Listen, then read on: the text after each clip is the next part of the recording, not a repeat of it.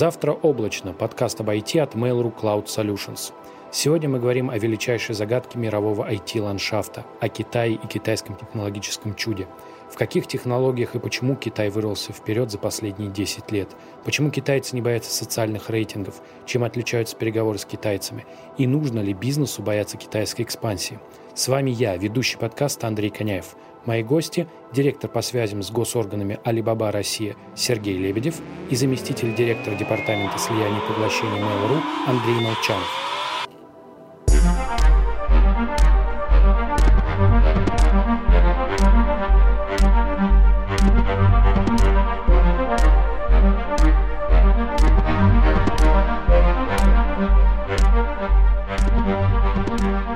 Представьтесь. Добрый день, Лебедев Сергей, э, компании Alibaba Россия. GR – это отношения э, с государственными органами. Интересная, да, работа. И с какими органами? С каким государством? Не, все в России, конечно. Угу. Пока все в России, поскольку наша компания, ну, я имею в виду, что мы Alibaba Россия, э, поэтому пока все в России. Угу. Приветствую. Андрей Молчанов, заместитель директора по инвестициям Mail.ru Group. Угу.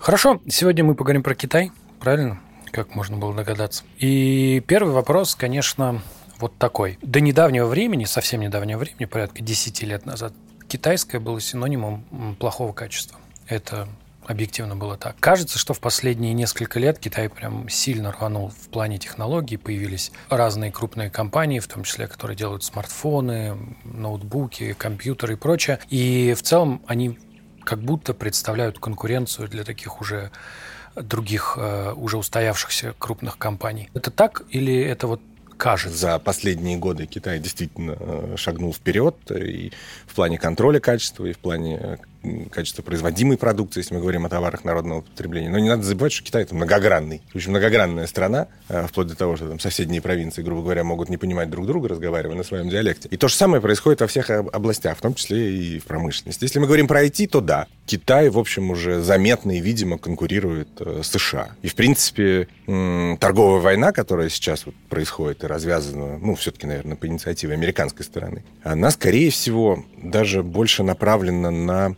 сдерживания технологического роста Китая. Потому что, ну, во-первых, мы видим, что все это началось э, с двух технологических гигантов, Huawei и ZTE, точнее, uh-huh. в другом порядке ZTE и Huawei. А во-вторых, на мой взгляд, просто США опасаются, что Китай в скором времени обгонит их по технологическому развитию, по, в первую очередь, э, развитию искусственного интеллекта. Э, более того, в Китае сейчас принята целая программа по развитию, собственно, искусственного интеллекта. Она разделена, как обычно это бывает, на пятилетки. Uh-huh. Ну и вот ждем, что в 30-м году, согласно этой программе, э, Китай должен выйти в лидеры. Что значит выйти в лидеры? Вот это просто когда мы начали да, с э, впечатлений, это история о том, что ну, не проводятся никакие там условно олимпиады, нет соревнований по искусственному интеллекту, равно как и нет соревнований по технологическому условно превосходству. Да? То есть, когда мы говорим, что вот американцы боятся, мы на самом деле какие-то, ну, как будто утрируем эту ситуацию, да? У нас как будто есть какие-то э, шкала, по которой вот Китай ползет, и вот он приблизился. Вот как бы что значит, давай вот про искусственный интеллект. Что значит выйдет в лидеры? Um, выйдет в лидеры – это значит, что будет создана экосистема на основе искусственного интеллекта. То есть помимо того, что это будет собственная разработка, да, что такое искусственный интеллект? Это разработка железа, это разработка алгоритмов. А затем это вот построение э, каких-либо девайсов или приборов или роботов, которые это используют. И далее это экосистема.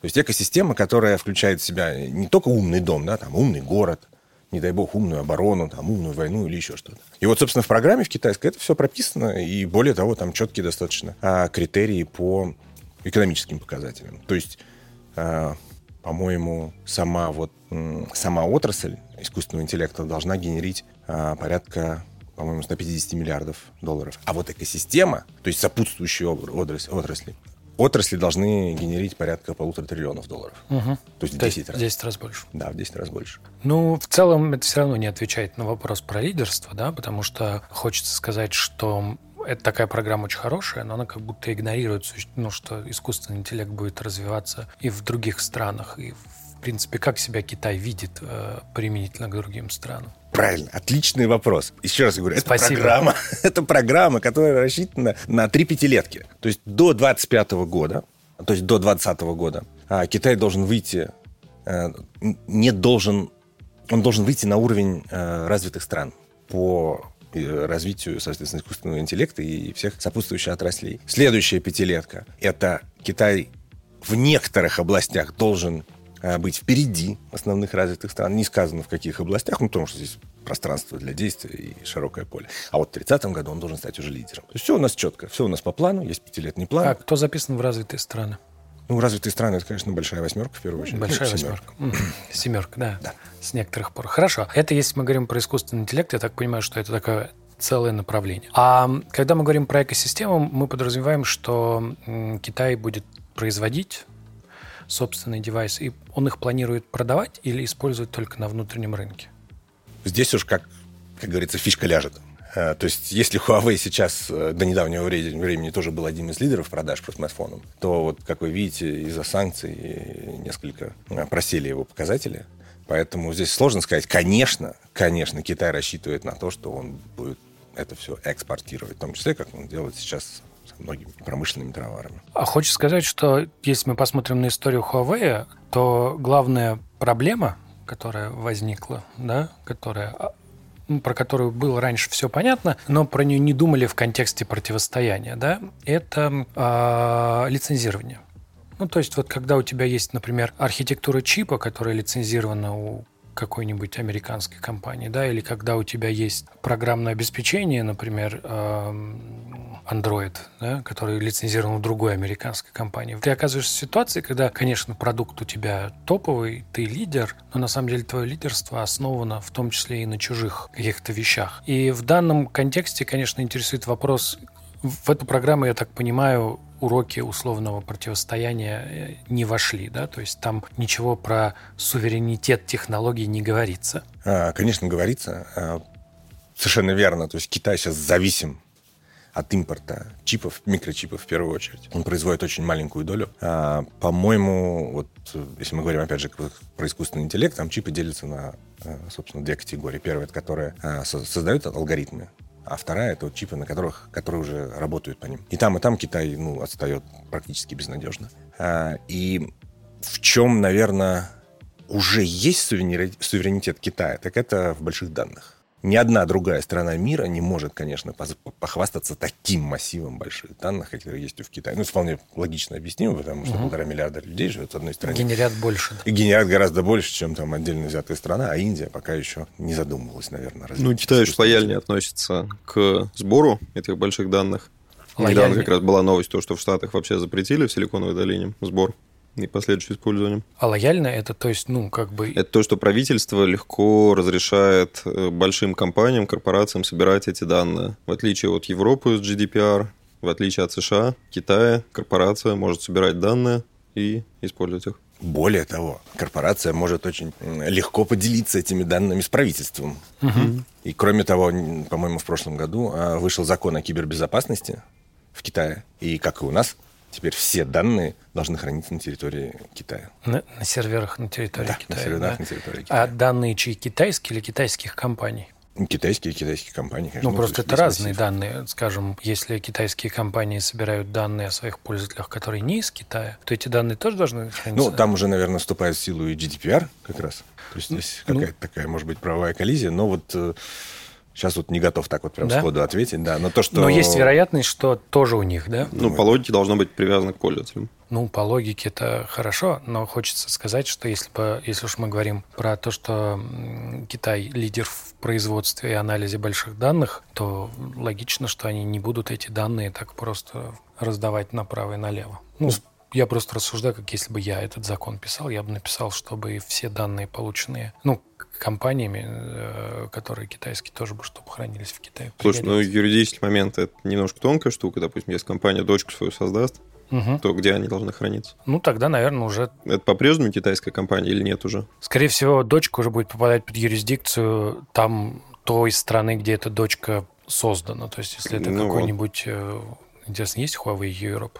Наверное, какой-нибудь. Есть Huawei Россия. Ну, Huawei Россия, да. То есть Huawei Россия обязан хранить свои данные в России. Вот давайте попробуем порассуждать вот в, этот, в этом ключе. Это хорошая тема. Почему китайцы так проще относятся к своим большим данным? Ну, то есть, как бы а Европа, европейцы, понятно, чего опасаются. Они опасаются тотальной слежки.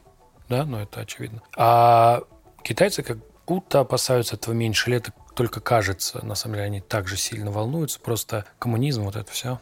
Ну, несмотря на то, что да, конечно, однопартийная система и коммунистическая партия в Китае, но все-таки э, эм, и китайцы сами уже предпочитают говорить о том, что э, это больше в Китае больше самобытный китайский социализм. Угу. То есть это все-таки больше социалистическая страна. Ну, это... Зависит от такая, того, да, какой общем, китаец. Э, игры с терминологией, но тем не менее. А как они относятся, боятся ли они слежки? А, ну, мне кажется, что вот традиционно как-то у них в Китае немножко э, другие моральные устои. Они не хорошие, не плохие, они просто другие. Они привыкли жить немножко по-другому, чем, например, те же европейцы. И вот, например, эксперимент с социальными кредитами, он как-то не вызвал во всяком случае, вот по открытым источникам, не вызвал каких-то, какого-то отторжения в обществе. А почему должен? Ну, что такое социальный кредит? Это, соответственно... Социальный рейтинг. Да, социальный рейтинг. А, то есть вплоть до того, что э, люди с низким социальным рейтингом не могли купить билеты на скоростные поезда. Им не, смотри, смотри. То есть это, в принципе, какие-то ограничения. И бывают разные, ну, я имею в виду, бывают разные проступки. Да, там, грубо говоря, не там дорогу перешел, раз там снизили рейтинг, и все, уже билет на поезд не купишь. Ну, как-то, наверное... Мы старались в свое время довольно глубоко разобраться с тем, что происходит с социальным рейтингом, и по крайней мере, у меня сложилось впечатление, что западные медиа и их подача очень сильно искажают реальную картинку. То есть, э, как это устроено? Ну, не буду говорить на самом деле, но, по моему мнению, на самом деле. Есть два рейтинга, вообще говоря. Один рейтинг – это кредитный рейтинг, Другой рейтинг – это коммерческий, социальный, который называют социальный. Кредитный рейтинг – это, по сути, сбор данных о том, платит ли человек кредиты, которые он взял в банках, ну, или кредитный нет. Кредитный рейтинг – это сам... и... довольно понятная вещь, он везде да, есть. и именно тех китайцев, которые не выплатили кредиты, то есть банкротились, не выплачивают долги и так далее, вот их как раз не пускают на самолеты, на поезда, не пускают их детей учиться в школах и так далее. А э, социальный рейтинг, он основан на том, ну, на больших данных корпораций, условно. Он собирается в отдельной компании, которая создана как раз-таки с участием Tencent, Alibaba и так далее. И он, по сути, не влияет на штрафные санкции, пока, замечу, пока, но влияет на те преимущества, которые ты можешь получить на э, сервисах этих корпораций. Угу. Ну, то есть по, ну, по крайней мере, потенциально он влиять может, и такие данные собраны. И, ну, а хорошо, а ты согласен, да, что не было особого у людей, ну, как бы они, их не смущает, что у них появился такой рейтинг, что за ними собирают данные. Китайцы, с которыми я общаюсь и знаком, особо сильно не противятся этому. Угу. То есть возмущение какого-то глубинного. Тогда вернемся к обсуждению социализма. Да? Традиционно же у нас как считается, что социалистические страны, ну почему считается, в принципе, если посмотреть на статистику, да, за исключением Китая, социалистические и коммунистические страны вообще страны красного условно цвета, они вот в целом технологически отстают. Да, Китай вроде как сейчас технологически не отстает, и вот даже в областях типа искусственного интеллекта претендует на как мы поняли, на лидерство к 2030 году. Да? Как так получилось? Я поспорил бы с изначальным тезисом про то, что коммунистические страны отстают технологически. Советский Союз первый в космос полетел. Это правда. Когда мы говорим про... Это, да, с точки зрения технологического развития. Это вот мы уткнулись в то же, о чем говорили изначально, что не существует никаких критериев э, победы и проигрыша в технологической гонке. И, конечно, Советский Союз первый послал людей в космос и э, первым сделал хорошие баллистические Можно говорить ракеты. о том, что в Китае количество компаний с капитализацией больше одного миллиарда в интернет-секторе стремительно выросло. Это правда. Ну, нас же интересуют причины. То есть по каким причинам а, все это Да, произошло? да. Ну, вот, возвращаясь к вопросу про метрики. Ну, по причинам, метрика. если вспоминать исторически, то, во-первых, можно вернуться к тому, что ВВП очень сильно рос в Китае. Ну, почему он рос, это опять же можно возвращаться к демографическому э, сдвигу первому, к тому, что пустили иностранные инвестиции и так далее. Но в целом общее впечатление, что ну, мы не знаем, да? Не-не, почему? Ну, в принципе, можем предполагать. Мы Сейчас, можем подожди, предполагать. смотри, Мы сейчас ВВП нет. растет, Да, мы понимаем. Сейчас мы... народ, это называется... население большое, это раз, проникновение э, смартфонов и интернета большое, два, и э, доход насе- на душу населения не такой нищенский, как в Индии или в Индонезии, например. И это позволяет интернет-компаниям все-таки монетизироваться как-то на этих пользователях. Три. Ну, все. Да, но это мы говорим про последние пять лет. Нет, это не последние пять лет. Ну, где-то последние 10 лет. А до этого как 10-15 раз за счет даже. открытости, за счет иностранных инвестиций, за счет, ну, естественно, емкости рынка и, ну, достаточно жесткой, я бы сказал, неэластичной политики в им- именно в плане привлечения иностранных инвестиций. Ну, Ты говоришь не про Любая- интернет-компании, а про в целом технологии, развитие, Да, там в предприятия. 80-х, 90-х, Мгм. конечно, интернет-компаний таких не было. То есть как это все начиналось? Иностранные компании, которые хотели производить что-то, там ставили свои заводы. До сих пор это, то есть до недавнего времени это происходило. Они должны были делиться своими технологиями. Создавая СП в Китае, там в 90-е годы, даже в, в начале 2000-х, иностранная компания должна была передавать. Так происходило с Да. автомобильными компаниями и прочее. И, конечно, на, вот, на, на волне этой открытости, ну, понятно, что рано или поздно э, китайское образование должно было хоть экс- экстенсивным или интенсивным путем ну, дойти до э, уровня технологического развития, которое вот сейчас там вот, э, в, раз- в развитых странах, в Европе. А оно э, сейчас соответствует, кстати, китайское А. образование? Оно играло же в этом, наверное, какую-то важную роль. играла, да, важную роль. Очень много, не помню, конечно, конкретные цифры, но гораздо больше, чем в России тратится процентов ВВП на науку и образование.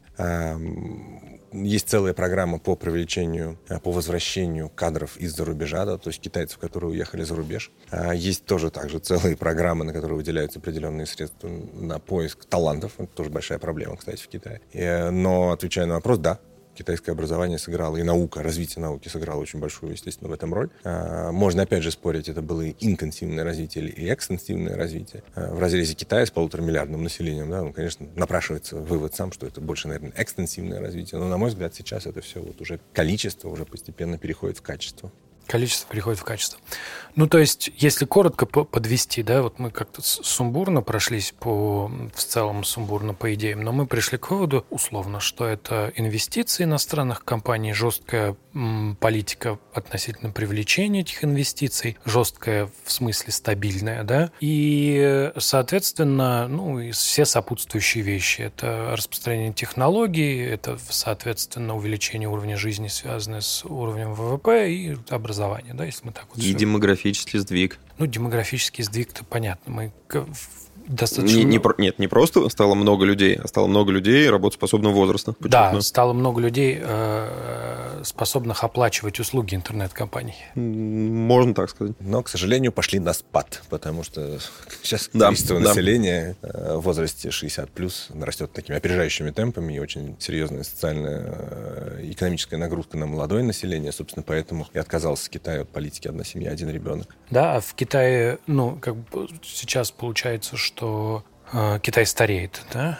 Китай Демо- стареет. Демографически. И вот он стареет, и из-за этого э, молодое, м- молодежь новая, да, она вынуждена... Ну и, соответственно, а в Китае есть программы пенсионные? Они есть, но не в усеченном виде. Это не то, что вот э, для всех, грубо говоря, в основном это, конечно, для госслужащих, для госкорпораций и прочее. А, вот. И традиционно в Китае, конечно, заботу о э, старшем поколении берет на себя младшее поколение. Ну, в России нет пенсионного фонда в традиционном понимании фондов, поэтому в данном случае растущее поколение тоже заботится о пожилом, просто не о своем, а обо всех, все обо всех сразу. Да, но в Китае условно. это, да, в Китае а в Китае это условно всегда. по кланам, по, по семьям, да. Есть ощущение, что удастся переломить эту историю, и они снова получат вот этот прирост? Я уверен, что да. Вот тут недавно эм, генеральный, ну, собственно, основатель Алибабы, м, видели, наверное, в новостях, э, сказал, что вот э, детей надо делать шесть раз в неделю.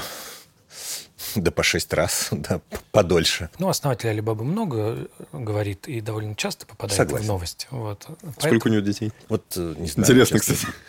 Да, вот поэтому как-то, в принципе, интересная точка зрения, да, но не слишком релевантно. Скорее, здесь вопрос, нет ли э, вот э, ощущения, что новое поколение в Китае не готово так же трудиться, как предыдущее? То есть, потому что, ну, у любого экономического чуда всегда довольно прозаические, э, прозаическое объяснение часто бывает. И в данном случае, когда мы говорим про вот э, китайское экономическое чудо, оно в том числе было обусловлено низкой стоимостью ручного труда, с чего это все начиналось, и, соответственно, наплевательским отношением к экологии и к э, охране этого самого труда. Да? Вот. Ну и последствия там экологические, они хорошо известны, а последствия тоже для людей тоже хорошо известно. Но вот, собственно, собственно, возникает вопрос, вот э, молодые люди, они как относятся, как они видят себя? Они видят себя э, такими же тружениками или, или у них растет уровень индивидуальности? Ну, опять же, нельзя говорить за весь Китай. Понятно, Я понимаю. есть определенные слои населения. Тут, возможно, да, я прокомментирую, почему это. Да, это важно в контексте исключительно нашего предыдущего разговора о личных данных. Вот это не в том смысле, что мы пытаемся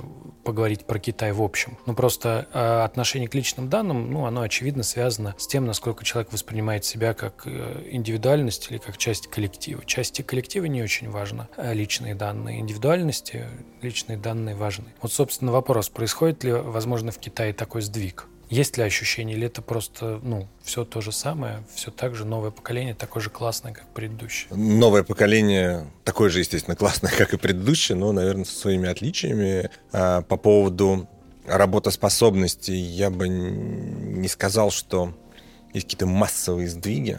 Угу. Наверное, да, появилось больше э, молодежи, которая м, хотела бы, естественно, меньше работать и больше получа, получать. Да. Видя, как, э, собственно, вокруг люди ездят на Феррари, на там, розового кислотного цвета Мазерати и прочее. Но, например, люди, скажем так, среднего возраста, они продолжают усердно работать.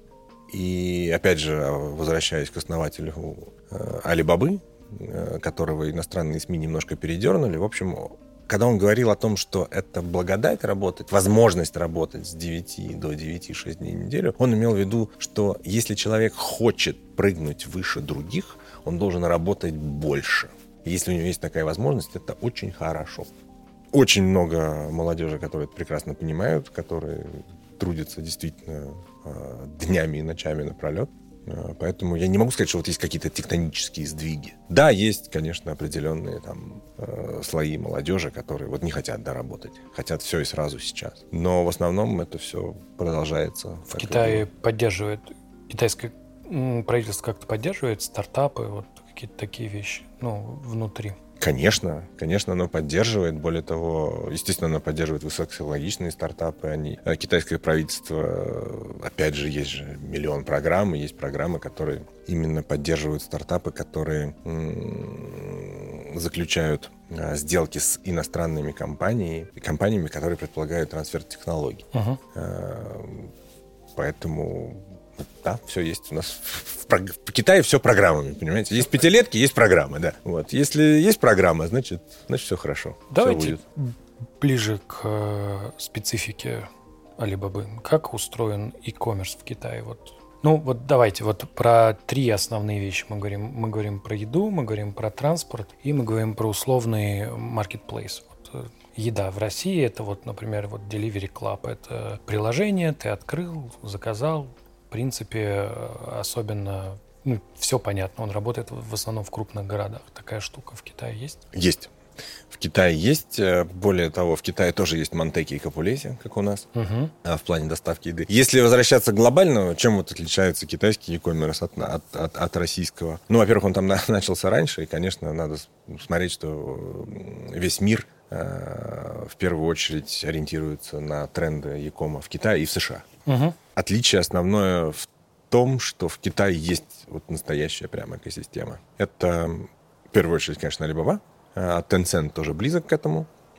Собственно говоря, это основной, наверное, конкурент Alibaba. Экосистема предполагает, что зайдя в одно из приложений, например, вот э, доставку еды, потребитель может там оставаться. Он получит вплоть до медицинской страховки. Он может там, вызвать такси, ну, может все что угодно, посмотреть короткое видео, там, купить билеты на поезд, там, все что угодно. А, Второе отличие – все в мобильных телефонах.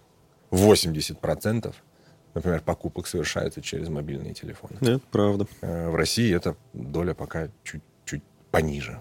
Когда мы говорим про экосистему, мы говорим, что вот нет разделения, как, например, вот у Мейла есть Mobile, да, это Да такси. это же не так важно. Нет, ну я говорю, вот экосистема. Вот это, это не важно же. Ну какая разница? Несколько брендов, важно, как они взаимодействуют друг с другом. Я имею в виду, что э, это разные приложения. Перейти. Ну да, я как раз это и говорю, то, что ну, это не важно, одно это приложение или переходы из нескольких. Ну вот э, хочется сказать, что для, экоси... для ощущения экосистемы нужно, чтобы ты, чтобы все, весь, все это приключение не требовало установки 20 приложений, а в целом было довольно органичным внутри. Ну, для китайцев разницы, мне кажется, нет. Они любят там, когда на экране очень-очень много всего, они в это ты. Да, да, да. В одном вот. приложении заказ еды и короткое видео тебе покажут. Ну, там, да. Эм, да. У Alibaba, например, ну, понятно, что у каждого сервиса есть свое собственное uh-huh. приложение, но, в принципе, из одного можно попасть в другое. Особенно из э, платежного сервиса нашего Alipay. Там практически, то есть не практически, а там весь список наших э, сервисов, которые можно там заказать, потому что Alipay это основное, естественно, платежное средство в экосистеме Alibaba. А вот э, если мы говорим про покупку товаров, правда, что китайцы для них вот покупка в приложении, да, в том же, например, в Alibaba это такое времяпрепровождение. Они покупают э, в свободное от работы время едут и покупают. Ну, в принципе, много очень видео ходило в интернете, да, о том, что такое вот э, сейчас современный мегаполис в Китае. Люди друг на друга не смотрят. Они вот смотрят телефоны, там ходят, сидят, в любом случае они все в телефонах. Да, еще раз говорю, 80% все через мобильные приложения и а, через телефоны. Ну, то есть... Они, это, это lifestyle. Это вот то, к чему вот, собственно, и стремится вся экосистема, чтобы это быть вот таким lifestyle ом, правда. Прям. Работа, офис, дом, здоровье, продукты, еда, там все что угодно. Ну, я просто к тому, что э, условный китайский консюмеризм сильно отличается от западного, да, он такой э, технологичный и лайтовый, да, то есть вот из мобильного приложения пошел, купил себе чего-то. Да, можно сказать, что да, такое вот типичное общество потребления, да, вот такое, покупают все подряд. Да, и... все подряд, да. в принципе, интересует только, чтобы это было, ну, прикольная вещь. Да, да. Но более того, это же все очень быстро доставляется. Да, сколько времени? Ну, по-разному. То есть, э, например, на, вот на Тимоле доставки бывают э, день в день. Угу. В крупных городах, конечно. Вот, кстати, интересно насчет развития, отличия и прочее. В прошлом году Alibaba купила сервис по доставке еды в Китае за 9 миллиардов долларов. Угу. Ну, как бы баслосновная сумма. И... Ну, не такая большая на фоне Митуана. Да, согласен. Но смысл в чем был? Смысл был не только в том, чтобы купить уже готовый, естественно, бизнес по доставке еды. Это значит, что это более широкий охват данных, естественно, да, это действительно растущий сегмент двузначными цифрами. А очень важно было получить инфраструктуру логистическую в городе. Угу. Собственная логистическая дочка Цайняо, она прекрасна в магистральных перевозках между городами, между странами. Да, например, Цайняо обслуживает э, Алиэкспресс, это 200 с лишним стран, практически весь мир. Везде доставляют. А вот сервис по доставке еды, он хорош тем, что интегрировавшись в него, можно сделать доставки день в день практически в любом городе мира. Угу. Э, Китай, естественно. Китай. Прикольно. А они, это такая логика экспансии у Алиэкспресс, да? То есть вот они, ну, например, Алиэкспресс не хочет купить что-нибудь такое? Alibaba. А Alibaba что-нибудь не хочет купить в России? А, я думаю, чуть попозже можно об этом будет э, подумать. Пока мы развиваемся в России по двум основным направлениям. У нас, собственно, трансграничный бизнес и вот локальный маркетплейс Tmall.ru, э, которому всего там чуть-чуть полтора года, но мы активно растем. Хорошо. А, ну, тогда такой параноидальный следующий, наверное, вопрос, да, и вот так Китай растет, вот он, значит, научился опираться на свой рынок, демографический сдвиг произошел, и, в принципе, китайские компании, э, им не обязательно выходить на международный рынок, чтобы зарабатывать деньги. Вот, они могут существовать и внутри Китая. А если выходят, то они поддерживаются, ну, условно, теми деньгами, которые они уже заработали, да, они могут себе позволить, например, купить сервис доставки еды за 9 миллиардов. А, соответственно, вопрос, ну что, надо бояться китайских компаний, и, соответственно, они так будут развиваться, всех сожрут, и надо будет всем учить китайский? Ну, мне не надо учить китайский. Ну, хорошо, я, я не знаю, знаю китайский. Да. А, нет, зачем бояться китайских компаний? Я, крайне говоря, не вижу оснований. То есть э, есть стратегии win-win, всегда можно получить какие-то и выгоды вот. от этого. Я понимаю, что США сейчас обеспокоены тем, что э, действительно вот последние, наверное, там 3-4 года э, в основном сделки между китайскими и американскими компаниями носят э, характер поглощения. Угу. То есть если раньше создавалась СП, с равными долями. Сейчас в основном китайские компании поглощают американские. И это вызывает озабоченность. А в Америке, собственно, опять же, мы возвращаемся к этой прекрасной торговой войне. Нам, я не думаю, что стоит опасаться, откровенно говоря. Почему? Ну, у нас у самих, в общем, достаточно сильные позиции. Это раз. Во-вторых, эм, ну, давайте откровенно говоря, вот за там, последние годы накопленные инвестиции в России, ну, там по разным оценкам составляли от 14 до 18 э, миллиардов долларов. Ну, это совсем немного. Угу. Например, в Штатах это по-моему, порядка 200 миллиардов, что-то вот такое. Поэтому, ну, честно вам скажу, вот я не вижу оснований бояться, особенно очень любят говорить о китайской угрозе на Дальнем Востоке, о том, что Китай там захватывает территории. Да, нет. Нет, ничего такого нет. Э, Сами э, китайцы как относятся к своей экспансии? Вот они, вот они приобретают другую компанию э, за рубежом в Америке, там где-то еще вот, э, комп, их компании развиваются. Это вот зачем делается для них? Вот это что это?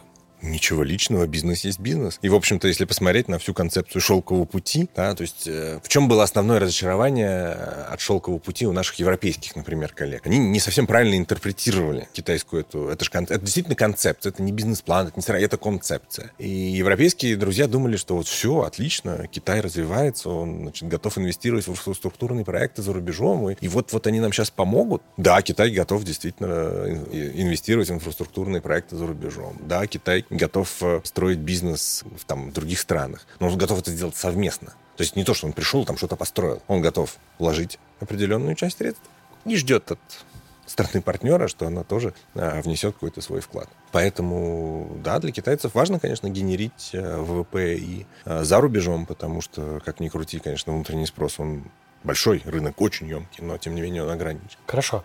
А вот э, бизнес-культура китайская, она как вот человеку из Джара, да, угу. она вот сильно мешает в работе на другом рынке или помогает, или она такая же, или она отличается, как вот каково это? Потому что в целом, а, ну, какие-то же существуют стереотипы о китайцах, да, и они в целом такие, что, ну, там, а, китайцы хитрые, например, вот. И что э, подписывая договор, нужно обязательно все его аккуратно читать, потому что там постараются пропихнуть что-то такое, что ты останешься потом там ни с чем в результате. Вот. В то время как в, там, в западной, условно, бизнес-традиции подобное не считается слишком этичным. И как-то так обычно не делают по каким-то своим соображениям. Притом я это говорю без всякой э, эмоциональной коннотации, потому что, ну, если ты подписываешь договор, его не прочитал, ну, тут как бы косяк. вот.